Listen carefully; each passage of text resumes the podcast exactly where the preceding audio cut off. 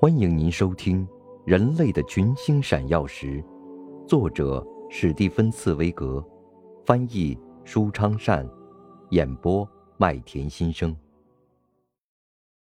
第一百四十五集：永远不要再有战争。一九一八年十二月十三日，巨大的乔治华盛顿号军舰正向欧洲海岸驶去。军舰上乘坐着美国总统伍德罗·威尔逊。自从开天辟地以来，从未有过这么多的千万民众怀着如此巨大的希望和信任，期盼着一艘船，期盼着一个人。欧洲各国互相怒气冲冲的，已经打了四年的仗，互相用机枪和大炮，用火焰、喷射器和毒气。杀戮了千百万个各个国家最优秀、最朝气蓬勃的青年。在四年的时间里，这些欧洲国家用语言和文字所表达的，无非是相互的仇恨和诋毁。然而，所有的这些煽动起来的激昂情绪，并未能够让人们听不见隐藏在自己内心深处的声音。自己的国家所做和所说的。全都违背天理，玷污了我们这个世纪。所有这些亿万民众都有意识或无意识的，都有这样一种隐秘的感觉：人类重又倒退到野蛮的未开化和以为早已远去的世纪之中。这时候，有一个人把自己的声音从另一个大洲——美洲，越过仍然硝烟弥漫的战场，传到欧洲。这个声音清楚的要求：永远不要再有战争，永远不要再有争执，永远不要再有那种罪恶的旧的秘密外交。这种外交把各国民众在自己不明真相和不愿意的情况下驱赶着去当炮灰，而是要求建立一种新的、更好的世界秩序。建立一种在国民们同意的基础上，并得到人类有组织的舆论支持的法治。令人惊讶的是，在所有的国家，说各种不同语言的人都立刻听明白了他的声音。第一次世界大战，昨天还是一场为了争夺接壤的土地、为了边疆的划分。为了争夺原料、矿山和油田而进行的无休止的无谓争吵，突然获得了一种崇高的、近乎宗教式的意义。这场战争之后将是永久的和平，将是公正和人道的救世主之国。这么说来，千百万人的鲜血似乎没有白流，这一代人如此的受苦受难。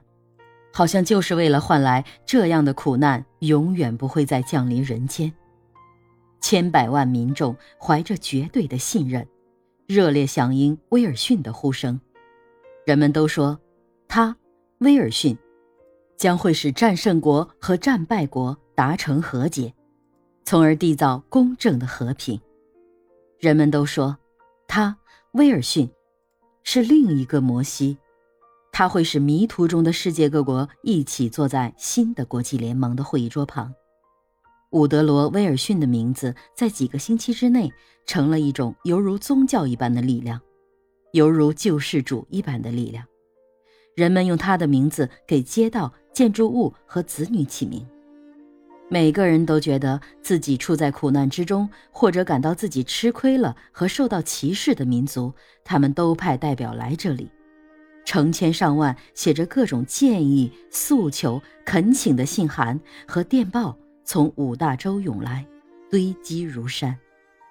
装满信函和电报的好几个箱子，还被送到这艘正在驶向欧洲的军舰上来呢。整个欧洲，整个世界，都要一致地要求威尔逊，作为他们这样最后争执的仲裁者，使梦寐以求的最终和解得以实现。威尔逊无法抗击这样的呼声，他在美国的朋友们劝他不要亲自出席巴黎和会。他们说，作为美利坚合众国总统的他，有责任不离开自己的国家，而宁可从远处领导谈判。但是伍德罗·威尔逊并没有被说服，他觉得，即使是美利坚合众国总统这样一个最为显贵的职位，如果要求他去完成的使命相比，可以说微不足道。他说，他不愿意只为一个国家效劳，不愿意只为一个大洲——美洲效劳，他要为全人类效劳。他不仅仅只为这样一个特定的时刻而效劳，而要为美好的未来效劳。他不愿意心胸狭隘的只代表着美国的利益，因为利害关系不会在人与人之间产生凝聚力，而只会产生离心力。而他愿意代表所有人的利益。他觉得他必须自己小心翼翼地守望着，不让军事家们和外交家们再次煽起狂热的民族情绪。因为人类的和解意味着为军事家和外交家们的险恶职业敲响了丧钟。他必须亲自充当担保人，保证是民众的意志，而不是他们领袖的意志。迫使与会代表说什么样的话，而是在这样的一次沟合的会议上，在人类的最后一次和最终决定一切的和平会议上，所说的每一句话，都应该在全世界面前开诚布公的说。您正在收听的是《人类的群星闪耀时》，演播麦田心声，感谢您的收听。